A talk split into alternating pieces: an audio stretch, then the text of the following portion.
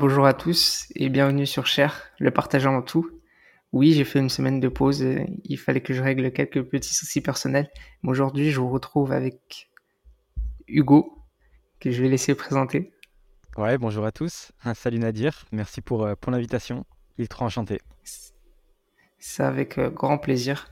Euh, aujourd'hui, je reçois Hugo. Je voulais absolument vous partager l'expérience de, cet homme-là parce qu'il est, il est vraiment, vraiment, vraiment inspirant.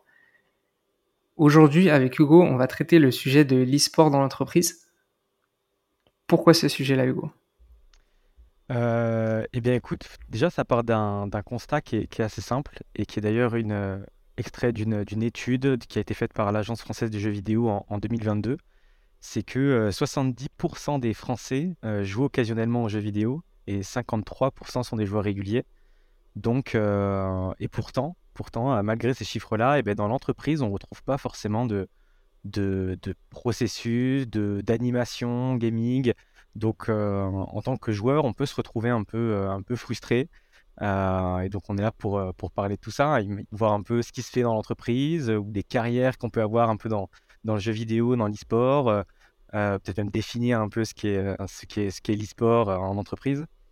Euh, mais c'est un sujet qui vraiment me tient à cœur et que, que je porte euh, du mieux possible euh, sur LinkedIn notamment.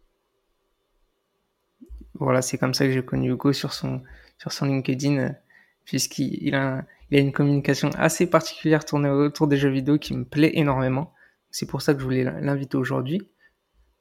C'est gentil. Hugo, aujourd'hui, d'où vient, avec grand plaisir, d'où vient cette passion pour le jeu vidéo? Euh, bah, écoute, cette passion du jeu vidéo, elle vient de, quand je suis, je suis, j'étais tout petit. Euh, j'ai quand même eu la chance de grandir dans un environnement qui était vraiment propice aux, jeux vidéo. Euh, mon père était informaticien pendant le, boom des années 2000, donc toujours à ramener du matériel, que ce soit des tours pour les monter, les démonter, des écrans et même des premières consoles. et en même temps, j'avais aussi un, enfin j'ai toujours aussi un grand frère qui lui avait toujours les consoles avant moi, donc j'avais toujours un peu ce, truc d'avoir des consoles de seconde main, de récupérer euh, euh, sa Game Boy Color, de récupérer euh, la Play 1, la Play 2. donc, ce qui fait qu'il y a toujours eu du jeu vidéo à la maison. Et, en même temps, toujours un peu pendant tout le long des études, se dit avec les parents où on me dit bah, tant que tu des bonnes notes, ok, tu peux jouer. Si tu pas des bonnes notes, finito quoi. Donc, euh, je pense que c'est un peu aussi ce qui m'a motivé et ce qui a fait que, tout s'est euh, bien déroulé au niveau de mes études, même jusqu'à aller après euh, jusqu'en jusqu'en master. Donc, donc, je pense que ça vient de tout ça et ça a créé vraiment une vraie passion en moi et, même une ligne conductrice dans ma vie. Quoi. Par curiosité, tu as fait quoi comme étude? J'ai fait un master en marketing communication stratégique à l'IAE de Toulouse. D'accord, l'IAE de Toulouse. J'ai parlé avec quelqu'un qui a fait l'IAE de Toulouse il n'y a pas très longtemps. Ah ok. bah, super école. Franchement, que des bons souvenirs euh, de mon côté. Ah bah ça c'est top. J'aimerais que tu me parles un peu de ton parcours. Euh, la suite du coup, parce que tu viens de me dire tes études. Ton parcours un peu plus professionnel.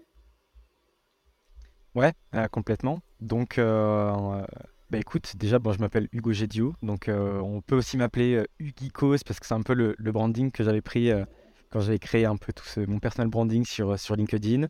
Euh, on m'appelle aussi Keito. Euh, là, cette fois-ci, c'est plus côté jeu vidéo, vraiment le, pseudo du gamer, quoi.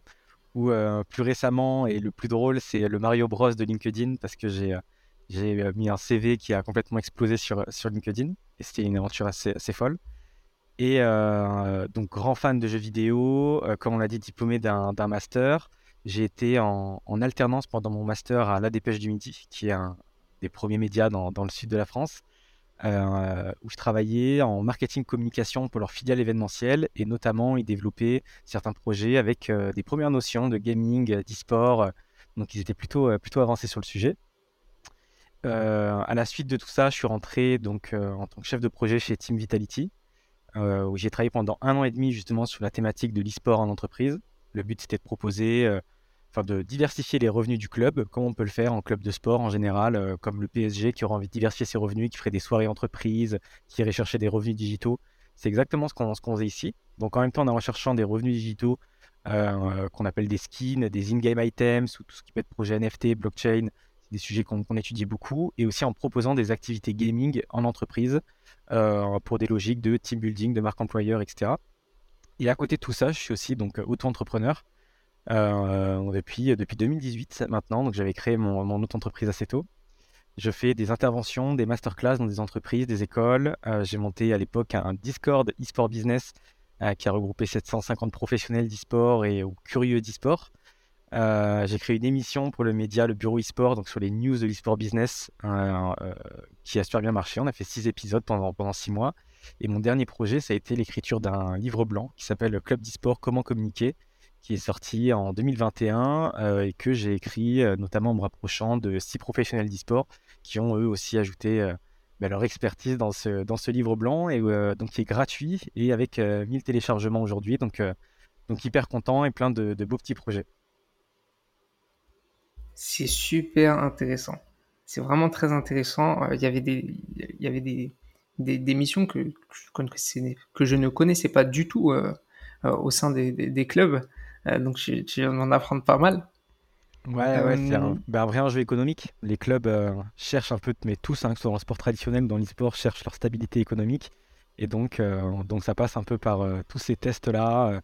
Donc euh, c'est ultra intéressant, ouais. Puis c'est que c'est vraiment des métiers de passion, donc euh, donc c'est une chance, quoi. Non, ça c'est clair, c'est clair. Bah, on va parler de l'e-sport, on va parler de, de, de, ta communication LinkedIn. L'e-sport aujourd'hui en France a connu un gros boom euh, avec avec des, des, grandes compétitions qui, qui font beaucoup plus de bruit. ça passe pas, je pense que ça passe surtout par le streaming qui a fait que ça a fait un boom. Toi, qui étais déjà dedans depuis avant ce boom. Comment euh, tu as vu ça de, ton point de vue en fait? J'aimerais avoir ton point, avoir ton point de vue là-dessus. Ben, euh, ben, déjà effectivement, ouais, il y a eu un gros boom, euh, surtout pendant la période Covid, parce que là où les marques, elles avaient beaucoup plus de mal à activer des opérations physiques, elles sont beaucoup tournées vers le digital, et en voyant ben, l'e-sport et tout ce qui se passe sur Twitch, les audiences grandir, parce que les gens ont naturellement resté chez eux, donc avaient plus de temps à passer devant leur streamer préféré euh, sur Twitch. Euh, effectivement, il y a eu un, boom à ce moment-là. On a vu quand même aussi un, premier boom dans les années 2010, euh, où vraiment c'est là qu'on a commencé à parler d'e-sport, qu'on a vu des premiers athlètes se révéler et vraiment une première structuration du secteur. Et ça, c'est un point qui a été vraiment important parce que avant les années 2010, on parlait pas vraiment de d'e-sport. Et moi-même de mon côté, qui était ben, pratiquant de compétition de jeux vidéo, avant, ça passait par euh, des euh, forums euh, où il fallait une semaine pour organiser un match entre deux personnes. Un enfer, quoi. D'ailleurs, je me rappelle, je jouais sur Call of Duty, on appelait ça du Deserto, qui était le nom de, de l'organisme qui régissait la, compétition sur Call of Duty. Et, et, donc voilà, en 2010, on a vraiment vu l'e-sport arriver et avoir un nom, quoi. Mais si vraiment on regarde dans l'histoire de l'e-sport, à partir de quand ça, on a commencé à avoir des premiers modèles e-sportifs, ça date de 1962. quoi. C'est ça qui est fou, c'est que on a l'impression que c'est ultra récent, alors qu'en réalité, euh, les premiers modèles e-sportifs, bien que ça ne s'appelle pas de l'e-sport à l'époque, eh bien ça date voilà, des années 1962 sur des bornes d'arcade où il y a eu un premier jeu compétitif et des gens qui s'affrontaient euh, euh, de manière simultanée. Quoi. Donc c'est c'est un point qui est ultra intéressant et comment je le vois d'un œil aujourd'hui, c'est que ben, l'e-sport, il cherche encore sa structuration. En même temps, tout va hyper vite parce qu'on voit des entreprises avec des levées de fonds incroyables de plusieurs dizaines de milliers d'euros, des entreprises rentrées en bourse. Euh, c'est vraiment un truc de fou et on se dit mais comment on a pu en arriver là avec euh, une pratique qui est encore euh, enfouie dans les fins fonds d'Internet quoi. et en même temps, on a l'impression que tout va lentement parce qu'on est dans une structuration qui est ultra lente. Il n'y a pas, par exemple, de fédération d'e-sport. Il y a encore beaucoup de choses qui ne sont pas mises en place, que ce soit au niveau gouvernemental, légal, où c'est encore, il y a beaucoup de zones de flou. Donc, donc j'ai envie de dire, c'est un peu à demi-teinte, quoi. En même temps, ultra rapide et, et ultra lent. La France a un, un léger retard, j'ai l'impression, par rapport à d'autres pays, comme surtout les pays asiatiques. Est-ce que tu penses un peu la même chose que moi? J'ai presque envie de dire non, et de plus en plus ces dernières années, parce que euh, la France a un des gros avantages qu'a pas forcément les, autres communautés euh, e-sportives, c'est bah, justement le fait de, fédérer une communauté et ce côté vraiment de rassemblement. C'est-à-dire qu'en France, on a une de ces chances, c'est que les communautés de streamers, ou de joueurs et d'anciens joueurs, eh ben, ils créent quand même des événements de malades. Quoi. Et ça, c'est un truc qu'on retrouve pas vraiment dans d'autres pays, d'autres régions du monde et qui pratiquent l'e-sport. Euh, on parle beaucoup du streaming, par exemple aux États-Unis, où il y a beaucoup de streamers qui sont indépendants, qui font que de, des choses de leur côté, mais qui n'ont pas cette vision euh, gros projet, regrouper tout le monde. Alors que nous, en France, c'est vrai qu'on a quand même une chance de fou, c'est de voir euh, beaucoup de communautés qui se mélangent, de voir l'e-sport qui devient même un phénomène culturel. et comme un vrai phénomène culturel, et eh ben, il se mélange ultra bien à d'autres cultures. Donc on voit beaucoup de, de mélange entre le gaming et l'univers euh, du sport, le gaming et l'univers de la musique, le gaming et l'univers des mangas par exemple. Et, euh, et c'est grâce à tout ça qu'on peut voir vraiment de, beaux projets euh, naître, comme un GP Explorer par exemple, comme Amine Mathieu qui, qui, fait, qui va sortir un match de foot avec que des talents du web, donc ultra, ultra intéressant. Et, et, en même temps, on a un e-sport qui se mélange de plus en plus avec le gaming au sens large, bien que les professionnels de l'e-sport sont d'ailleurs pas euh, tous d'accord sur la définition de l'e-sport. Euh, pour certains, c'est vraiment à partir du moment où il y a compétition sur un jeu vidéo, on parle d'e-sport. Donc ça, c'est la définition un peu officielle d'ailleurs hein, en France. Donc on pourrait dire que euh, c'est un exemple que j'aime bien prendre. ma mère, par exemple, qui fait du Scrabble le soir en ligne sur son téléphone, et bien selon cette définition, est une joueuse d'e-sport. Et c'est ce qui est marrant, et c'est une définition qui est très marketing aussi, puisqu'on va chercher à, à élargir et à, toucher une population plus large. Mais pour d'autres professionnels, l'e-sport, ça se résume euh, uniquement à la pratique compétitive euh, au niveau, à partir du moment où il y a rémunération d'un joueur d'e-sport. Et donc, ça euh, change tout. Donc, c'est vrai qu'on parle de gaming, d'e-sport, tout se mélange un peu parce que tout le monde n'est pas forcément d'accord. Mais en tout cas, tout ça se mêle hyper bien au divertissement aujourd'hui, au show. Et on en est ultra content, quoi. C'est vraiment de super projets étant un grand, grand, grand consommateur de Twitch, je suis entièrement d'accord avec ce que tu viens de dire. Euh, c'est vrai qu'en France, on a, un engouement euh, qui tourne autour des jeux vidéo que le, que le reste du monde n'a pas. Euh, et je pense qu'en fait, il faudrait peut-être un peu plus en profiter. parce qu'il y a les streamers qui sautent sur l'opportunité, ils ont entièrement raison en, en créant des équipes, comme on a vu avec la K-Corp, qui, a fait énormément de bruit. Et maintenant, d'autres euh, d'autres équipes euh, euh, se mettent sur ces créneaux-là, comme JL et, et TDS, que je connais. pourquoi, en fait, on saute pas plus sur l'occasion de, de, créer plus d'écoles, plus de formations, plus de plus en fait d'engouement pour professionnaliser en fait cette, cette, cette discipline? Ouais, alors déjà, il y a plusieurs choses à savoir. C'est-à-dire que euh, justement, si, euh, l'e-sport est quand même tout différent d'un sport, c'est parce que, alors là, les professionnels de l'e-sport et euh, tous ceux qui m'ont écouté le podcast vont dire ça, on l'a entendu mille fois, mais c'est bien de le répéter aussi pour, pour ceux qui découvrent, qui découvrent vraiment la pratique. c'est que l'e-sport, là où c'est différent vraiment d'un sport, c'est qu'il y a une propriété intellectuelle. Donc, il est régi par un éditeur et on fait pas ce qu'on veut avec l'e-sport. C'est-à-dire que déjà, si demain on dit on a envie de monter une compétition d'e-sport sur quel tel territoire, il faut l'accord de l'éditeur. Euh, et euh, ce qui n'est pas toujours dans les intérêts de l'éditeur. Donc il y a aussi des raisons pour lesquelles il pourrait refuser certains projets. Ensuite, il y a aussi une raison de marché, c'est-à-dire qu'aujourd'hui, euh, l'e-sport, ça reste un marché de niche. Et qui dit marché de niche dit aussi peu de place. Donc il y a des écoles qui sont spécialisées en gaming et en e-sport. Maintenant, aujourd'hui, c'est certain que dans l'e-sport, il y a peu de place et c'est difficile de trouver un, un emploi dans l'e-sport. Et même les carrières en, en général euh, sont difficiles. Moi, je l'ai vu en, sortie d'études, euh, quelqu'un qui sortait du même master que moi euh, et qui allait dans, alors pour Toulouse, dans le secteur aéronautique ou qui allait dans le secteur bancaire, en, ben, en, termes de rémunération par exemple, il allait beaucoup plus trouver son compte que s'il allait dans une carrière vraiment de l'e-sport à proprement parler. En tout cas, il avait plus de vision sur son avenir. Alors que dans l'e-sport, il y a quand même, même s'il y a de grosses levées de fonds, faut pas oublier que euh, ceux qui ont de l'argent, ça peut être les éditeurs, mais il n'y a pas tant de place que ça. Euh, on a Ubisoft, heureusement, en France, qui est, qui est euh, très implanté et qui recrute beaucoup. Et quelques clubs d'e-sport, mais très rares, qui peuvent eux se permettre de proposer des carrières. Et comme Team Vitality, où, j'étais, où j'ai eu la chance de, de construire une partie de, de mon aventure, Mais donc j'ai envie de dire, on, pourrait créer des écoles et former au métier d'e-sport, mais il faut qu'il y ait des débouchés derrière, malheureusement, et aujourd'hui, c'est pas forcément le cas. Maintenant, il y a des écoles qui, et je trouve ça ultra intéressant, qui ont pris un peu le pas inverse et qui ont décidé d'utiliser l'e-sport comme levier de motivation pour des élèves en décrochage. C'est-à-dire que ben, au lieu d'aller dans un cours et d'apprendre des maths et du français, ben, on va te faire apprendre ben, des cours d'anglais sur League of Legends, par exemple, ou en utilisant League of Legends. Et tout ça pour t'amener un diplôme et que tu sortes avec un bagage en utilisant comme moteur ta passion. Et c'est un angle que, que j'ai trouvé ultra intéressant, qui s'utilise de plus en plus et, qui n'est pas, pas menteur aussi. Donc, donc c'est pas, c'est pas évident, quoi. C'est pas si évident que ça. Et les écoles qui il y a eu aussi, ben, autant que la tendance euh, il y a deux ans euh, avec le Covid, ben, beaucoup d'écoles qui sont intéressées à ce sujet-là, mais aussi derrière, il y a beaucoup d'écoles qui ont fermé parce qu'elles ne permettent pas de proposer un cadre et derrière une conversion dans le monde de l'emploi euh, qui soit, qui soit ultra intéressante. C'est clair que la réalité de marché est totalement différente.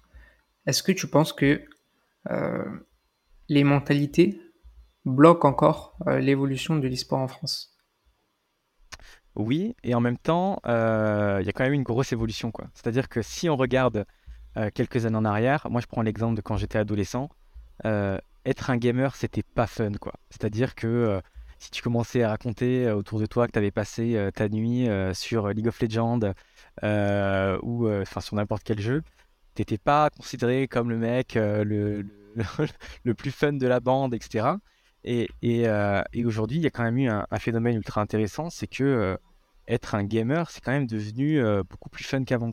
Parce qu'il y a beaucoup de personnalités qui, euh, qui aujourd'hui euh, ben, ont cette casquette-là. Je pense à des Squeezie, je pense à des Mastu qui mettent en live sur Twitch et qui sont aussi des exemples pour, pour, pour leur génération.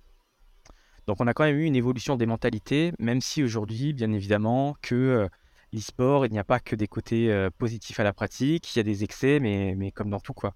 Mais on commence à avoir des premières études qui montrent que premièrement, un joueur d'e-sport et aussi n'est pas qu'un joueur d'e-sport qui passe son temps devant son ordinateur et c'est tout. Je le dis encore, il y a des exceptions bien évidemment, mais c'est rarement le cas. Et notamment, il y a une étude qui est ultra intéressante de, de France e-sport. donc, ils expliquent que 83% des e-sportifs amateurs eh pratiquent un sport de manière autonome. Et c'est pas tout d'ailleurs, parce que 78% euh, vont au cinéma, 49% à des événements sportifs, 48% en musée, et ils aiment en grande majorité les films, la musique, les réseaux sociaux, la lecture. Et donc, bref, tout ça pour dire que euh, peut-être que aujourd'hui votre collègue de bureau, il a pas forcément, il va pas forcément vous dire que c'est un passionné d'e-sport ou que c'est un gamer parce que dans son enfance, c'était pas forcément euh, ultra fun et, ultra cool de le dire mais ça change pas que euh, faut toujours, je trouve, retenir ce chiffre, c'est que aujourd'hui 50% des Français sont des gamers réguliers, quoi. Donc euh, on a tous, enfin tous en tout cas, euh, dire, on a une personne sur deux, un petit jeu sur son téléphone qui va jouer, auquel il va jouer régulièrement, ou le soir va se faire une petite game de, League of Legends, ou peut se faire une petite pause au bureau avec ses collègues pour pour décompresser un peu et se lancer une game de Super Smash. et je pense qu'on arrive vraiment dans une, dans une nouvelle ère un peu dans, ce nouveau-là à ce niveau-là, et notamment du côté des entreprises qui euh, commencent à comprendre que euh, euh, l'e-sport, c'est pas contre, enfin le gaming ou l'e-sport en entreprise, c'est pas contre-productif. On peut proposer des activités à ses collaborateurs. et justement, au contraire, c'est un super beau moment de partage, quoi. C'est top. J'aime beaucoup. Tu, tu, me fais mes transitions à toi tout seul. J'allais y venir. les personnes aussi pensent que c'est soit on est un geek où ils vous me voyez pas, mais je fais des guillemets avec euh, mes doigts. Ou soit on est quelqu'un qui touche pas du tout aux jeux vidéo. C'est soit tout ou rien. Euh, mais comme tu dis, aujourd'hui, cette mentalité a changé parce que euh, les, les, joueurs professionnels d'e-sport montrent un peu plus leur vie, montrent qu'ils ont une réelle préparation, une préparation de compétition avec des préparateurs mentaux, des préparateurs physiques, et ils ont un réel suivi comme des sportifs de haut niveau aujourd'hui. Et ça, c'est important de, le préciser, je pense, euh, parce que dans la tête des personnes, c'est des personnes qui se lèvent encore en caleçon, qui, qui vont sur leur ordi euh, pour euh, jouer toute la journée, mais ce n'est pas du tout ça. Et c'est important de le préciser. Maintenant, je voulais faire un parallèle entre le sport et l'e-sport. est-ce que tu penses que pour la jeune génération, l'e-sport a un peu plus remplacé le sport euh, dans leur vie? Euh, j'ai envie de dire qu'en tout cas, je pense que beaucoup de professionnels de l'e-sport euh, seront alignés là-dessus, c'est qu'on travaille pour que non. Et personnellement, je pense pas que l'e-sport vient remplacer le sport, mais je pense que par contre, il est complémentaire. Parce que euh, faut pas oublier que l'e-sport, on est quand même devant un écran, et l'un des plus grands ennemis de l'homme, ça reste la sédentarité. Donc euh, non, non, au contraire, il faut, euh, il faut bouger. Donc euh, l'e-sport, c'est bien, mais il faut le complémenter d'une activité physique. Et c'est d'ailleurs un des nouveaux modèles, dans l'entraînement des joueurs. Euh, on est un peu en train de passer dans la performance e-sportive pour les joueurs professionnels d'un ancien modèle à un nouveau modèle, on est en plein dans cette transition. C'est-à-dire que d'un côté, on a euh, les anciens joueurs qui, euh, peut-être aujourd'hui, s'approchent de la trentaine, euh, 25, 30 ans. Donc, anciens joueurs, mais pas, pas si âgés non plus mais qui sont un peu de la première génération des premiers athlètes de l'e-sport à avoir eu des titres mondiaux, etc. Et c'est vrai que ces personnes-là, on peut pas le dire, on peut pas dire le contraire, ces personnes-là, elles ont eu des titres mondiaux en étant, euh, oui, en caleçon dans leur chambre, quoi, et en, euh, faisant des, euh, des 6 heures d'e-sport dans la journée, voire plus, sur leur jeu favori. C'est vrai, mais aujourd'hui, on se rend compte quand même qu'il faut un cadre à tout ça. Il faut aussi, premièrement, montrer l'exemple, que pour des raisons de santé, c'est pas ce qui est recommandé, et qu'en plus de ça, on apprend à travailler mieux. C'est-à-dire que peut-être que 6 heures d'entraînement avant, c'est, ce sera 3 heures d'entraînement demain, parce qu'on saura mieux les, les optimiser avec de vraies méthodes de travail. Donc, euh, donc je dis ça aussi parce que euh, chez Team Vitality, on proposait des stages, euh, et ils proposent toujours d'ailleurs des stages pour les, jeunes, donc pour les former un peu à l'e-sport. Et dans ces stages, il y avait non seulement une partie théorique, mais aussi une partie donc pratique. Mais dans cette partie théorique, euh, il était vraiment poussé des sujets bah, d'hygiène de vie, d'alimentation. Nous, ce qu'on conseillait aux jeunes, c'était de jouer maximum deux heures par jour, mais aussi d'aller faire, voilà, d'aller courir, euh, d'aller euh, de faire un sport collectif. Et qu'il faut pas oublier que tout ça est hyper complémentaire, quoi. Ce qu'on apprend sur un terrain de foot en jouant à 11, euh, on peut aller chercher des mêmes similitudes que quand on joue à 5 sur League of, sur League of Legends, quoi. Il faut de la communication, il faut des réflexes, euh, il faut de la coordination, euh, il faut en même temps travailler ses timings. Donc, donc non, non, surtout pas remplacer, mais surtout complémentaire. Et un très bon mental aussi. Ouais, complètement, complètement. Je te pose cette question euh, parce que Lionel Messi, pendant cette Coupe du Monde, il me semble, a fait une déclaration en fait qui m'a fait beaucoup réfléchir. Il a dit que euh, le niveau du football en général est fortement se dégrader parce que les jeunes aujourd'hui sont intéressés que par euh, les jeux vidéo. Qu'est-ce que tu penses de cette déclaration? Euh, c'est compliqué à dire honnêtement. Je pense que c'est possible que euh, c'est possible que le jeu vidéo prend du temps malgré tout, et peut-être que demain on aura de moins en moins de euh, fans de foot qui passeront autant de temps euh, que ce qu'a pu passer un Lionel Messi devant un ballon, parce que peut-être qu'il aura quand même un petit jeu vidéo qui viendra le titiller à droite à gauche de, temps en temps. Mais en même temps, comme je te dis, je pense que les, les méthodes de travail s'affinent aussi avec le temps et qu'on travaille de mieux en mieux avec euh, tout le temps de meilleures technologies, de meilleurs outils de travaux, des euh, nouvelles méthodes, euh, de nouvelles pratiques scientifiques qui viennent bouleverser euh, tout un modèle sportif. Donc, peut-être qu'ils joueront moins, ça c'est possible. Après qu'ils seront, ont un niveau qui sera moins bon, je pense que c'est pas tout autant réel, quoi. ça, me fait penser à une chose. nous, quand on était jeunes, parce qu'on a à peu près la même génération, Ouais, quand on était jeunes, les seuls métiers, entre guillemets, dont on entendait parler euh, dans le jeu vidéo, c'était euh, testeur de jeux vidéo. Euh, perso, moi, il y avait que ça. C'était testeur de jeux vidéo. Quand on regardait ouais, Game One, il y avait que ça. complètement, Et ouais. donc, euh, c'était le, seul débouché qu'on voyait. Donc, euh, pour euh, nous, notre génération, devenir sportif de niveau, c'était un peu notre motivation. Euh, soit devenir un footballeur quoi, super célèbre, jouer à l'OM ou au PSG, soit devenir un grand basketteur, soit un grand balleur. Aujourd'hui, ça a changé. Euh, beaucoup voient un peu le streaming, veulent devenir youtubeur, streamer. Pour moi, je trouve pas que ce soit une mauvaise chose, mais comment tu sensibilises à ça? Euh, C'est vrai qu'aujourd'hui, euh, quand on parle un peu de gaming, etc., c'est vrai que dans les jeunes générations, et c'est marrant parce que j'ai euh, ma copine qui était institutrice aussi, donc elle l'a beaucoup entendu, et beaucoup veulent devenir euh, influenceurs ou youtubeurs ou effectivement joueurs professionnels de jeux vidéo, et ça on n'entendait pas du tout avant. c'est ultra intéressant déjà comme analyse, ça montre bah, qu'il y a aussi la, part du digital a pris beaucoup de place dans, les métiers de demain et dans, ce qu'ont envie de faire les jeunes. Maintenant, euh, faut pas oublier aussi que ceux qui aujourd'hui sont forts en e-sport, euh, premièrement, euh, je le dis parce qu'on voit aussi beaucoup de parents des fois qui, venaient nous voir chez Team Vitality et, qui nous disaient mon, jeune est fort aux jeux vidéo, je pense que c'est la future pépite de demain avec ses copains, il les écrase tous, etc. Si quelqu'un est fort, il se fera repérer quoi. Vraiment, si quelqu'un est fort, il sera rentré dans des circuits compétitifs naturellement et il y a un talent quoi. C'est pas c'est comme expliquer comment ça se fait que Messi soit aussi fort. Il y a un talent qu'on peut, des fois qu'on peut pas expliquer, des réflexes qui sont euh, surhumains. Euh, je pense à Ziwo par exemple, qui est joueur professionnel de CSGO chez, chez Team Vitality. Quand on regarde la vitesse euh, à laquelle il arrive à tirer avec son arme sur un petit bout de pixel qui est la tête de son adversaire, mais on se dit c'est pas humain quoi, c'est pas normal. Et quand on regarde de la qui fait ça en une fraction de seconde, c'est assez incroyable. Donc, ce qui est certain, c'est qu'il y a un talent. Il y a un talent euh, dès, le plus jeune âge et euh, qui va être repéré, je pense, de plus en plus tôt. Et ensuite, effectivement, il y a aussi une capacité ben, au, travail, à l'apprentissage, euh, pour les jeux collectifs, ben, à savoir travailler en équipe. Parce qu'on peut être très bon individuellement, très mauvais en équipe.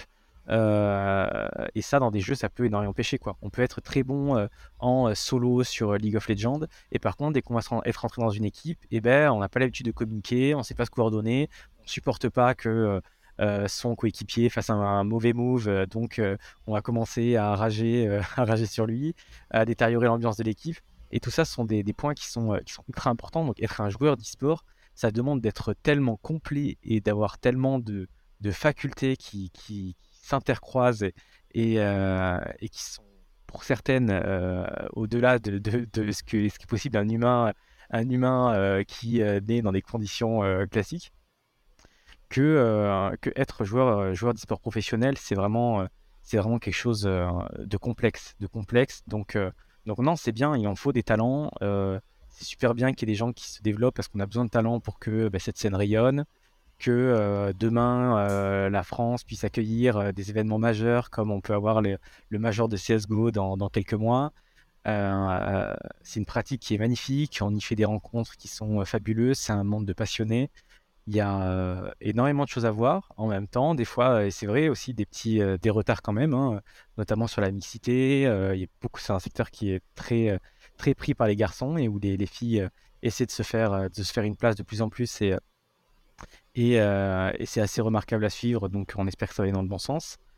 Euh, mais en tout cas, euh, beaucoup, beaucoup d'avenir. Donc non, je ne peux qu'encourager en tout cas des, des talents à aller chercher plus loin, des parents à accompagner leurs enfants, de faire en sorte que le jeu vidéo, ce ne soit pas un conflit pendant les repas, mais plutôt qu'ils s'intéressent, de savoir, ok, tu joues à Fortnite, ben, qu'est-ce que tu fais, tu joues avec qui, euh, ok, c'est quoi ce tournoi? Bah, T'as fini combien? Euh, Ah ouais, qu'est-ce que t'as appris? Ah ouais, il y, a des compétitions. Bah, peut-être essayer de t'emmener à cette compétition pour que, pour que tu de, de, tenter un niveau un peu au-dessus. Donc non, vraiment, il faut accompagner la pratique de l'e-sport plutôt que, plutôt que de la descendre. J'aime beaucoup, j'aime beaucoup. Et euh, maintenant, je voulais parler un peu du, du, sujet tabou. Comment t'expliquerais aux parents euh, l'addiction aux jeux vidéo et comment la gérer en fait pour leur enfant s'ils le sont, s'ils sont addicts euh, aux jeux vidéo. Ouais, complètement. Alors euh, aujourd'hui, ce qui est bien, c'est que on évolue de plus en plus avec le jeu vidéo et que on n'est pas seul en tant que parent face aux jeux vidéo. Il y a quelques années, c'est vrai, il n'y avait aucun organisme. On savait pas trop, à part les éditeurs qui sortaient leurs jeux, mais il n'y avait même pas forcément tant de personnes à qui s'adresser. Alors qu'aujourd'hui, des professionnels dans le secteur, il y en a quand même beaucoup. Donc, euh, quand on est un parent et qu'on a un enfant qui peut être, euh, euh, qui peut être addict ou qu'on sent qu'il joue trop aux jeux vidéo, au point d'être déconnecté, d'avoir, d'être en décrochage scolaire, il ben, ne faut pas hésiter. En fait, c'est un secteur qui est ultra ouvert. Les professionnels vraiment luttent pour que la pratique soit la plus bienveillante possible.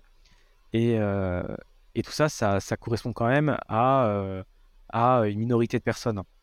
C'est ce qu'il faut savoir. Il y a des personnes qui, en fait, ça dépend vraiment des profils. C'est toujours ça l'addiction. Il y a des personnes qui peuvent supporter de jouer 4 heures par jour, mais qui à côté vont être très bien dans leur vie, vont faire du sport, vont socialement être au top, vont avoir de super notes à l'école bah, si c'est leur équilibre de vie, j'ai envie de dire pourquoi pas quoi. J'ai envie de dire moi aujourd'hui j'ai 25 euh, ans et ça m'empêche pas de jouer toujours euh, des fois 2-3 heures, même si j'ai envie de faire des fois un week-end de moi jeux vidéo, c'est possible quoi.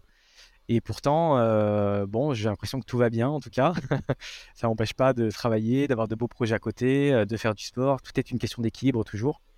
Et sinon, ben, il y a des stages d'e-sport. des clubs en proposent, Team Vitality en propose, GameWard en propose, MCES en propose toujours encore, je crois. Donc il ne faut, euh, faut pas hésiter à, aller échanger avec des professionnels. Euh, il y a même des stages de détection. Peut-être que votre enfant a un niveau et euh, vous pouvez même utiliser l'e-sport comme, comme un bon moyen dans son, dans son développement. Il y a plein de métiers dans l'e-sport aujourd'hui. Ça fonctionne comme un club de sport. vous avez peut-être un enfant qui aura envie plus tard de travailler dans le marketing de l'e-sport, dans le partnership, dans même la finance. Donc non, non, c'est un beau moyen de, raccrocher aussi sa passion à, un métier. Donc il y a plein de belles choses à, imaginer. C'est génial. J'aime beaucoup le travail qu'il fait autour de ça. Comme tu dis, avant, on était un peu, un peu lâché dans la nature. On était un peu lâché dans la nature par rapport à, bah, à, cette addiction qui, était vraiment problématique pour, pour certaines familles. Euh, mais aujourd'hui, voilà, c'est bien, comme tu dis, de, de, les sensibiliser autour de ça et d'expliquer qu'ils sont plus seuls et que maintenant, il faut tirer avantage justement de, de cette popularité des jeux vidéo. Ouais, complètement. Et ça, c'est certain. Il y a beaucoup de choses à apprendre et on ne se rend pas compte de, de, de tout ce qu'on peut apprendre grâce aux jeux vidéo, à tel point qu'aujourd'hui, il y a des, entreprises, et pour en, pour en, citer une qui s'appelle par exemple Skilleo, et qui fait des bilans de compétences en entreprise en utilisant le jeu vidéo. Donc, euh, c'est fou de voir ça, quoi, de se dire que si l'entreprise, elle vient dans, bah, chez un client, donc euh, une banque par exemple, et euh, qui va lui proposer de, euh, de tester les compétences de ses de, des collaborateurs dans un service donné, par exemple un service tech. Et bien on va dire, ben voilà, dans le service tech, il faudrait qu'on ait des gens qui soient euh, techniques, qui soient rigoureux, qui sachent travailler en équipe. Et bien cette entreprise-là va pouvoir proposer une activité, relever des soft skills et voir un peu mesurer grâce aux jeux vidéo certaines compétences de, collaborateurs. Donc non, il y a beaucoup de choses, vraiment beaucoup de choses à apprendre et, beaucoup de choses bonnes vraiment à en tirer. C'est, franchement super. Maintenant, on va parler de euh, comment tu es venu à communiquer sur LinkedIn? Sur le sujet de l'e-sport. Qu'est-ce qui t'a poussé à te lancer sur, euh, sur cette plateforme? Ouais, alors l'histoire, elle est un peu folle. Euh, alors en fait, j'ai, c'est un, un, prof à moi en BTS qui nous a fait installer LinkedIn. Donc, on l'a tous installé. Je crois que je, me demandais si c'était pas un peu obligatoire dans le cours donc, euh, donc on l'a tous installé, quoi. Et puis, euh, comme tous, un peu au moment de devoir trouver une alternance, j'ai posté mon CV. Et à ce moment-là, comme tout le monde, bien évidemment, ben, euh, j'ai dû prendre peut-être 5 likes en comptant mes potes. voilà, donc, donc pas de grands résultats, et ce qui est, ce qui est normal, quoi. Et, et en fait, quand j'ai commencé à être en alternance pour la dépêche du midi, et que je traitais un peu la thématique du jeu vidéo, j'ai commencé à partager quelques articles au début et je voyais que ça intéressait. Et euh, c'était là, je te parle de 4 ans en arrière, et personne parlait de, de, d'e-sport ou de gaming euh, sur LinkedIn, quoi. Comme si, euh, et c'est on en revient un peu à la discussion du début, comme si le gaming et l'e-sport c'était quelque chose d'assez tabou dans le monde de l'entreprise et que c'était pas glorieux quoi d'être un gamer. Donc, et c'est marrant, pourtant j'avais quand même des petits résultats. Donc, je me rappelle un peu d'avoir partagé un article, d'avoir eu 15 likes, etc. Et donc je me suis renseigné un peu et je voyais que euh, ben, en Europe, en fait, euh, quasiment personne ne le faisait. En tout cas, personne ne le faisait de manière régulière, en dehors euh, des chefs d'entreprise, chefs de club qui communiquaient, mais une fois tous les trois mois pour annoncer un projet, voilà. Et il y avait une personne qui le faisait, et qui le fait toujours d'ailleurs, qui s'appelle Chris Smith, qui est australien et qui parle de jeux vidéo et d'e-sport sur LinkedIn. Et, là, vraiment, j'ai eu un déclic. Je me suis dit, purée, mais il y a vraiment un créneau le gaming dans l'entreprise, je pense que vraiment c'est une, une, thématique. Quoi. Il y a vraiment une thématique complète et il y a plein de choses à raconter. Donc, euh, euh, eh ben, j'ai commencé à toujours partager de plus en plus d'articles. J'ai fait un mémoire, donc euh, j'ai partagé mon mémoire sur l'e-sport et je l'avais mis en accès libre pour que des, professionnels ou des curieux le téléchargent et ça, ça avait bien fonctionné. Je me rappelle, j'avais une trentaine de personnes qui l'avaient qui téléchargé, donc j'étais déjà content de ne pas avoir fait un mémoire pour rien qui finit dans un placard. et au fur et à mesure, ça a été un peu effet boule de neige où j'ai eu, ben, j'ai rencontré une personne qui s'appelle Yuba Matou, qui avait une agence qui avait fait la même école que moi, mais deux ans en avant, donc on jamais croisé, qui avait monté une agence qui s'appelait Game Sense Agency et un média qui s'appelait le Bureau eSport, et qui à cette époque-là m'a dit, bah écoute, euh, je te laisse euh, monteur et euh, enfin monteur vidéo et et enfin monteur vidéo et, et photo, j'ai plus terre en tête, enfin bref les graphistes, pardon, pour euh, faire ce que tu veux. Euh, si tu as envie de faire quelque chose, bah, tu peux le faire sous la bannière de mon média. Et euh, si ça tente, bah, go, on part ensemble. Et donc là, je me suis dit, OK, bah, je partage des articles sur LinkedIn, je commence à partager les premières infographies. J'avais envie de passer un cap et j'avais envie de faire de la vidéo. Donc je me suis dit que j'allais lancer le premier média sur les infos de l'actu e-sport business. Donc on a monté tout un concept qui s'appelait Switch On. Et donc c'était un coup de lumière sur les actus e-sport business. On a fait six épisodes pendant six mois. Donc ça, ça a été un truc. Ensuite, après ça, je me suis dit, purée, mais euh, ça marche trop bien, c'est trop cool tous ces projets. Donc j'ai envie de monter mon site internet pour que euh, ben, sur LinkedIn, en fait, dès que tu lâches un post, eh ben, il a une durée de vie d'une semaine, quoi, et après il disparaît. Donc j'ai envie que tous ces projets, ben, je puisse les mettre sur mon site internet et qu'on puisse retrouver les infographies au fur et à mesure, etc. Donc euh, j'ai monté mon site internet. Ensuite, le site internet, pareil, ça, ça marchait ultra bien. Et de plus en plus, j'avais des professionnels du gaming, de l'e-sport. on s'envoyait des messages, j'avais de plus en plus de réactions. Et je me suis dit, bah ok, j'ai envie de monter un Discord. J'ai monté un Discord e-sport business. Le but, c'était de tous les jours donner les actus aux professionnels de l'e-sport, donc de faire leur veille stratégique, euh, et en même temps de créer des rencontres, des échanges. Euh, j'avais même fait une opération où, euh, on permettait à des jeunes de trouver un stage dans le gaming. Il y en a qui ont trouvé un stage, donc c'était assez incroyable. Et je me rappelle qu'en une semaine, il y avait 500 personnes sur le Discord. Et là, aujourd'hui, il est beaucoup moins actif, mais il y a quand même 750 personnes sur le Discord. Et puis le projet final, en fait, en deuxième année de master, je devais euh, euh, écrire un, deuxième mémoire. Et là, j'ai euh, une de mes, de mes enseignantes à l'époque, qui s'appelle Afifa Bouguera, qui m'a dit, mais pourquoi tu ferais pas un livre blanc Et donc je me suis renseigné, je me suis dit, ah ouais, un livre blanc, pourquoi pas Je me renseigne, et c'est là que je, je, en fait, je savais pas ce qu'était le personal branding, j'avais jamais trop croisé ce mot-là à l'époque. Et là, je croise vraiment le terme de personal branding et je me dis, mais attends, mais c'est exactement ce que je fais, quoi. J'ai un site internet, je fais des interventions, des masterclass dans des écoles, euh, je euh, essaie de créer de la valeur tout autour de mon profil en partageant des articles, en créant, en faisant du marketing de réseau. Euh, et donc, le livre blanc marchait ultra bien dans cette, thématique-là. Et, et puis, donc, je lance mon livre blanc et là, c'est pareil, quoi. 500 téléchargements en deux jours. Euh, j'étais en mode vraiment incroyable, quoi, trop bien. Et puis en fait, c'est tout ça pour dire que c'est que de l'effet boule de neige, quoi. Puis après, au fur et à mesure, ben, euh, j'essaie de euh, structurer mon contenu au fur et à mesure, de vraiment créer une image de marque jusqu'au point où, ben, quand j'ai fini mon contrat avec Team Vitality il y a, il y a, il y a deux mois maintenant, et ben, je, je lance un CV en format GIF et qui, qui explose, mais tout ça, c'est la résultante et d'un bon timing et d'un petit coup de chance. En même temps, j'ai un pote dans la com qui croise le truc, qui le partage assez tôt, euh, donc qui, renforce euh, cet effet boule de neige. Euh, mais aussi une question de régularité, puisque des contenus, avant d'en avoir un qui fonctionne bien sur, sur LinkedIn, ben, j'ai posté quasiment toutes les semaines pendant, pendant 4 ans. Quoi. Donc, donc voilà, et un CV qui a atteint le million de vues là, il y a quelques jours. Donc, donc ouais, c'est histoire assez folle c'est génial. Comme tu disais, en fait, c'est la régularité aussi qui fait que sur LinkedIn, tu commences à être vu, tu commences à être lu. Euh, et ça, c'est super important de réussir à être régulier. Euh, moi, mon domaine, c'est le sport, bien-être et santé.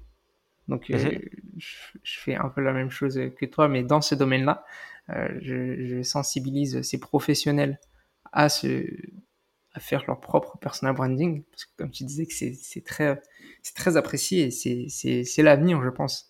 Euh, parce que maintenant, on fait plus, on fait plus confiance à une personne plutôt qu'à une structure. Ouais. Euh, et, ça me plaît beaucoup. Ouais, complètement. Et en même temps, euh, alors on parle beaucoup de personal branding et je garde un peu de retrait quand même là-dessus parce qu'il faut penser, il y, a des, il y a des gens à qui ça ne correspond pas du tout. quoi. C'est quand même un, game assez égocentrique. Alors, je parle pas de l'égocentrisme d'un point de vue forcément négatif, mais je pense qu'il y a aussi de l'égocentrisme qui peut être positif. C'est le fait de mettre en avant sa personne, si on le fait bien, naturellement, euh, euh, dans une optique de partage, et de manière intelligente, je, pense qu'il y a du bon personal branding, alors que je trouve que de plus en plus, c'est associé à quelque chose d'assez négatif. Et après, bah, c'est sûr que sur LinkedIn, après, il y a aussi il y a aussi de tout quoi. Donc euh, moi je fais partie de ceux qui voilà ont eu notre entreprise, qui euh, pendant 4 euh, ans ont fait zéro ou quasiment zéro euro de chiffre d'affaires, mais qui l'avaient pour avoir vraiment une structure, quelque chose d'officiel au-dessus de moi, de pouvoir structurer ce que je, ce que, que je pouvais proposer. voilà. Et puis ben, des fois quand j'ai envie, en dehors d'un CDI, pendant des périodes entre deux contrats, et eh ben, je peux faire ouais, des périodes d'intervention et ça me sert à ça quoi.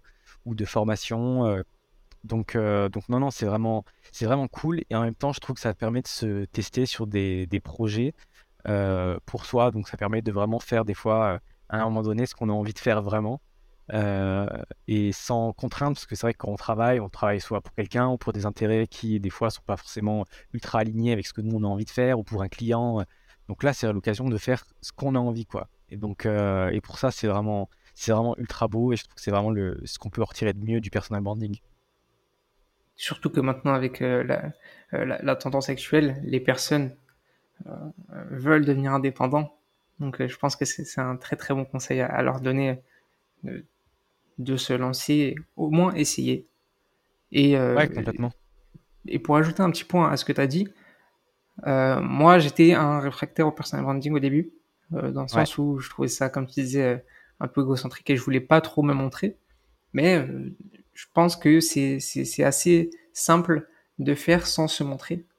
Euh, Aujourd'hui, je fais un podcast, c'est-à-dire que vous, vous, voyez mon visage seulement sur Instagram. Ouais. Euh, et même sur LinkedIn, tu vois, on, partage beaucoup d'articles sans forcément se montrer. Et euh, je, je, pense qu'il y a des alternatives pour ça et qu'il faut vraiment sensibiliser sur le fait que le personal branding, c'est la personne et non pas l'image. Ouais, complètement. Ça, je suis d'accord. Et c'est marrant parce que euh, je trouve que c'est un beau parallèle gaming aussi, parce que dans le gaming, euh, bah, c'est un peu aussi euh, le monde du virtuel. donc les gens ont des pseudos, les gens ne se montrent pas forcément. Et, et c'est marrant de voir ça parce que je pense que de plus en plus, on arrive un peu dans un, dans un game un peu comme ça où c'est plus le culte de la personnalité, plus que de la personne, de la, de la voir en, vraiment en réel et de voir tous ces, ces traits physiques. Et personnellement, je trouve ça beau parce que ça permet aussi à des personnes d'être en confiance sans forcément euh, devoir se montrer. Il y a des gens qui n'aiment pas forcément non plus se montrer. Et je trouve ça bien de pouvoir apprécier un contenu euh, euh, pour ce qu'il représente vraiment dans le fond plutôt que, que, dans la forme. Je suis entièrement d'accord. J'aimerais bien maintenant que tu me parles d'une anecdote sur, que tu as eu dans le gaming ou, ou, sur LinkedIn, dans ta vie professionnelle en général. Ouais. J'ai l'anecdote qui est, qui est quand même plutôt cool, c'est que, euh, pour vous montrer à quel point euh, le gaming et l'e-sport peuvent quand même rassembler, euh, Vitality, ils ont un projet qui est ultra bien, qui s'appelle la Ligue Corpo. la Ligue Corpo, c'est une compétition inter-entreprise. donc c'est simple, en fait, pendant quasiment un an, eh ben, les entreprises, elles se tapent dessus sur League of Legends pour être championne de France des entreprises de League of Legends. Et c'est un projet qui est ultra cool. Et, et en fait, donc tous les ans, bah, il y a une finale, forcément, à cet événement. Et euh, j'aimerais souligner un, point qui, moi, m'a énormément touché, c'est de voir quand même des collaborateurs qui sont collègues à la base, hein, qui euh, des fois peut-être sont même peut-être même pas trop croisés avant la compétition, qui peut-être sont dans les mêmes locaux, etc. Mais de voir des collaborateurs qui, grâce au gaming, se euh, serrent dans les bras, se crient dessus pour s'encourager, euh, qui sont euh, émus de fatigue euh, et complètement déboussolés grâce à l'histoire et qui vivent des, des, sensations de joueurs professionnels comme s'ils étaient Messi au Parc des Princes. c'est quelque chose qui est assez fou. Et franchement, si je devais en retenir quelque chose, c'est vraiment les sensations que, que, peuvent, que peuvent provoquer le gaming et l'e-sport. C'est vraiment quelque chose de beau. Donc, ceux qui n'ont jamais fait le pas euh, de, de, regarder un peu et de s'intéresser à la pratique, je vous encourage à juste passer le pas de, Twitch et de regarder une compétition un jour, euh, un jour d'e-sport. Euh, ou d'essayer d'installer un, jeu vidéo. Il y en a vraiment pour tout le monde aujourd'hui, pour tous les goûts. Et sinon, non, c'est vraiment d'essayer de, de, passer cette barrière un peu de la négativité du jeu vidéo et d'e-sport et de comprendre tout, tout ce qu'il y a de beau derrière et toutes les émotions que ça peut, que ça peut en dégager. Donc, donc voilà. Ah, je connaissais pas du tout cette compétition, c'est super intéressant. Ouais, elle est vraiment euh, cool. Maintenant, j'aimerais bien que tu me donnes une citation qui t'est arrivée dans la vie. Ouais. Euh, Bah écoute, j'ai j'ai pas euh, tant de citations, euh, ou alors ce serait une citation de rappeur, euh, c'est la, la, la citation de PNL qui sort comme ça. Non, Ça mais marche par... aussi. ouais, c'est vrai. Mais euh, non, sinon, si vraiment j- j'insisterais sur, euh, sur une phrase, je pense que ça a été un bon fil conducteur pendant, euh, pendant le podcast. Ça a été de, de se dire qu'il faut jamais oublier que 50% des Français sont des gamers réguliers et on s'en rend pas compte, quoi. Mais en fait, il y a tellement de personnes qui partagent la même passion que vous. Et, euh, et en même temps, le gaming est toujours quelque chose de, tellement introspectif et propre à chaque personne. Euh, c'est un peu son petit cocon, son univers un peu personnel euh, qu'on veut pas trop partager. Mais au contraire, j'ai envie de dire, faut, faut pas hésiter, quoi. Il y a tellement d'événements, tellement de choses à découvrir, euh, tellement de personnes, de collègues. Donc, si vous êtes un jeune, ben, parlez euh, librement de d'e-sport avec vos parents? Si vous êtes un parent, parlez librement de gaming avec, euh, avec vos enfants? Si vous êtes un salarié, ben, organisez des initiatives gaming dans votre entreprise. Il y aura forcément quelqu'un qui répondra présent. Euh, et non, franchement, il faut, il faut se faire plaisir. Euh, Il y a tellement, tellement de choses à imaginer encore, et on est vraiment qu'au début de tout ça, quoi. Donc, euh, donc, euh, donc, faut, faut vraiment pas hésiter. Oui, maman, euh, toi qui es plus de niveau 3000 sur Candy Crush, tu es une gameuse. Parce que je Ouais, sais que tu ouais. m'écouteras. Complètement, complètement. J'aimerais que tu me donnes euh, une chose, que tu me cites une chose chez toi que les gens devraient apprendre de toi. Euh, bah, je, je pense que c'est euh, c'est qu'on peut vivre de sa passion aujourd'hui quand même. Et ça, c'est une chance. C'est-à-dire que quand l'e-sport est arrivé il y a 4 ans et qu'on commençait à parler vraiment de première carrière dans l'e-sport, et ben euh, en même temps, j'ai sécurisé parce que j'ai quand même fait un master marketing, communication euh, générale, tout secteur, quoi. Mais euh, en même temps, j'ai toujours ce truc de l'e-sport. Et euh, premièrement, c'est une des, belles choses du marketing. Donc ceux qui hésitent dans leurs études, qui savent pas trop quoi faire, ben, moi je peux vous recommander la communication et le marketing parce que c'est un métier qui permet d'aller vers des secteurs de passion. Euh, parce que le marketing, il a besoin dans, il a besoin partout. Donc euh, si demain je deviens euh, passionné de jiu-jitsu brésilien, j'ai commencé le jiu-jitsu brésilien il y a pas longtemps, et ben je peux me dire, peut-être je vais faire du marketing pour la fédération du jiu-jitsu brésilien. Mais ça, c'est un truc qui est hyper cool dans le marketing. Mais, mais aussi, c'est que vraiment, il y a de plus en plus de métiers passion. L'e-sport permet ça, le gaming aussi. Donc, je vous encourage de plus en plus à vous intéresser, pas forcément qu'aux métiers de joueurs professionnels, mais tous les métiers périphériques, euh, que ce soit dans le marketing, dans le partenariat, euh, euh, ouais, dans le merchandising. Il y a tellement de choses à imaginer. Il y a l'e-sport a besoin d'entre- d'entrepreneurs, de projets, et il y a vraiment beaucoup de choses à faire. Donc, donc, et c'est un métier où on s'éclate, quoi. Donc, donc éclatez-vous. Moi, c'est mon cas et, je m'amuse énormément. Donc, donc j'imagine qu'il y en a plein d'autres qui le feront après moi. Très beau message, très beau message. Est-ce que tu as une personne qui t'a inspiré dans la vie? J'ai envie de dire tellement. Euh, bah, franchement, c'est que moi, quand j'ai commencé à, à penser à l'e-sport et à vouloir en faire mon métier, il n'y avait pas euh, tant de personnes que ça qui parlaient de cette pratique. Et pourtant, j'ai quand même euh, trouvé bah, des personnes qui m'ont beaucoup inspiré. Je pense notamment à Yuba Matou, avec qui je parle souvent, qui, euh, qui a été vraiment le premier entrepreneur que j'ai croisé qui, qui faisait de l'e-sport son métier, quoi. Euh, je pense à Alexandre Hélin, euh, qui à l'époque euh, travaillait pour GameWard, euh, qui a euh, euh, GameWard qui est un club d'e-sport euh, aussi français et qui a euh, géré toute la partie marketing, création de tout le storytelling de la marque, euh, qui a d'ailleurs euh, qui est d'ailleurs passé dans un podcast euh, pour euh, 3KLO. Si je fais, euh, je fais une passe décisive de podcast, si jamais il y en a qui veulent écouter un podcast euh, sur le storytelling dans l'e-sport, qui est ultra intéressant. Je pense à ceux qui m'ont inspiré en étant tout petit, comme euh, des euh, Neo quand il a fondé Vitality. Je pense à, à Gotaga, parce que j'étais un grand fan de Gotaga, je joue à Call of Duty, euh, incroyable. À des Domingo aujourd'hui, tout ce qu'ils peuvent faire. À un Kameto avec la K-Corp. Enfin, franchement, des inspirations, j'en ai, euh, j'en ai plein, quoi. Mais, euh, et c'est ce qui est beau, c'est que dans l'e-sport, il y a plein de projets, il y a vraiment de quoi se nourrir. Moi aussi, j'aime beaucoup. J'aime beaucoup les personnes que tu as citées. Euh, J'en connaissais pas mal, mais je les connaissais pas tous. Euh, maintenant, on va passer à ma partie préférée avec un petit bonus pour toi. Oh! J'aimerais que tu me donnes ta série préférée. Euh, bah, tu vois, je regarde pas tant de séries que ça, dans le sens où euh, bah, quand on passe du temps sur les jeux vidéo, il y a peut-être un monde où du coup je passe un peu moins de temps sur des, sur des séries quand même. Il faut Euh, choisir. ouais, ouais, ouais, complètement. Mais du coup, je pense que je vais choisir une, une série quand même sur le jeu vidéo.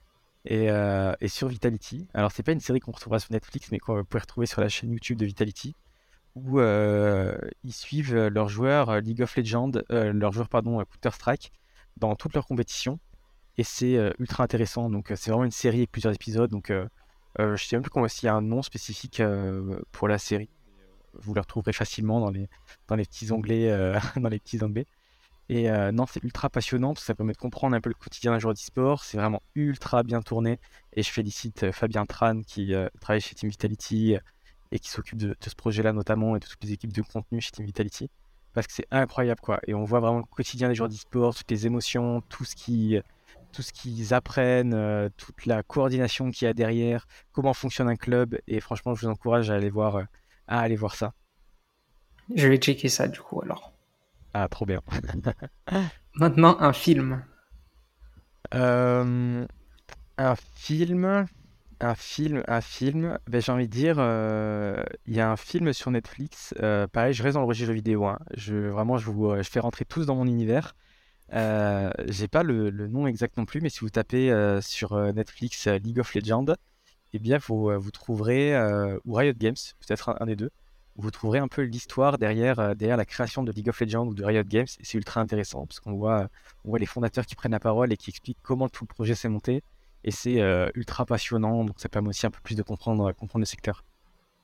Mais j'étais pas du tout au courant, et pourtant je, suis un grand fan de League of Legends et j'étais pas du, tout au courant qu'il y avait un film là-dessus. Donc ah euh, je vais foncer le regarder. Ah, trop bien. Est-ce que tu es lecteur? D'énormément d'articles. Des articles, ça par contre, j'en mange tout le temps euh, sur l'e-sport, le jeu vidéo euh, à fond. Euh, mais c'est vrai, moins de, de livres vraiment littéraires, un peu moins. Est-ce qu'il y en a un qui t'a marqué, que tu as déjà lu un livre en particulier? Ouais, alors il y en a un quand même. D'ailleurs, je l'ai sur mon bureau, donc, donc vous, vous le verrez pas au podcast, mais je le montre quand même à la, à la caméra, parce que je l'ai juste à côté. Et il s'appelle Dans le cerveau du gamer de Celia Odens donc qui parle de neurosciences et UX dans la conception des jeux vidéo. Donc, euh, bah, qui parle vraiment qu'il y a une approche scientifique de, du jeu vidéo, un peu les répercussions sur le cerveau, toutes les stratégies des éditeurs pour vous faire consommer du jeu vidéo. Euh, euh, et c'est ultra, ultra intéressant. Donc vraiment pour ceux qui ont envie de se spécialiser dans le jeu vidéo et vraiment dans, dans euh, un peu dans, le métier quand on s'est dit au début le testeur de jeux vidéo par exemple et qui ont euh, pour les anciens ou les nouveaux euh, les jeunes qui ont encore cette rêve là dans la tête ben, je vous invite à le lire parce que vraiment c'est ultra intéressant et c'est vraiment une approche un livre professionnel où vous apprendrez énormément de choses sur sur tout cet univers quoi. Donc c'est dans le cerveau du gamer de c'est qui qui l'a écrit? De Celia Odent Odent H O D E N T Super. Le petit bonus pour toi maintenant. Ouais. J'aimerais que tu nous conseilles un jeu vidéo du coup. Euh, alors, si je dois vous conseiller un jeu vidéo, qu'est-ce que je conseillerais? C'est pas évident. Hein. Il y en a tellement et j'ai joué à tellement de jeux vidéo. Euh, je pense que actuellement, je dirais un, un TFT, donc un Teamfight Tactics pour les personnes qui aiment bien les échecs, qui aiment bien euh, euh, tout l'aspect stratégique qu'il peut y avoir derrière un, jeu vidéo, les mécaniques, qui aiment bien même le poker, parce qu'il y a, toute une notion de probabilité euh, dans le jeu, et eh bien il vous suffit d'installer League of Legends et de lancer donc le mode dans League of Legends qui s'appelle TFT, donc Teamfight Tactics. Et c'est un jeu qui est ultra stimulant, ultra intéressant. Vous pouvez regarder sur Twitch, il y a plein de streamers qui font du contenu qui est incroyable. Je pense à Shones, que moi par exemple, j'adore suivre sur ce jeu-là. Euh, donc je dirais ce jeu-là pour les, stratèges, mais c'est marrant parce que c'est comme on peut pas proposer un jeu vidéo à tout le monde quoi. Ça dépend tellement des personnalités. C'est compliqué, oui. Si vous avez un esprit d'aventure euh, et que vous aimez bien un peu cet univers d'enfant euh, et que vous l'avez jamais décroché, franchement installez un Dofus quoi. Vous allez tout le temps vous amuser ou un World of Warcraft. Enfin, un MMO sera tout le temps pour vous. Si vous aimez la compétition. et les jeux de tir vraiment installer un Valorant c'est trop dur d'en conseiller qu'un seul quoi c'est compliqué, ça c'est clair. Mais TFT, euh, c'est un très très bon conseil. Moi, je joue pas mal. Euh, ah, faut cool. J'essaie de décrocher quelques fois parce que bon, j'y pense trop. ouais, c'est dur quand même. Mais c'est deux semaines de super jeu vidéo. Et il faut être tout le temps à jour. C'est ça qui est compliqué. Ouais, c'est très jour. Ouais, complètement. Bon, bah, on arrive à la fin. C'était une discussion super intéressante et super inspirante pour moi, j'espère pour les auditeurs. Je te dis un grand merci Hugo. Je te laisse la parole pour finir ce podcast.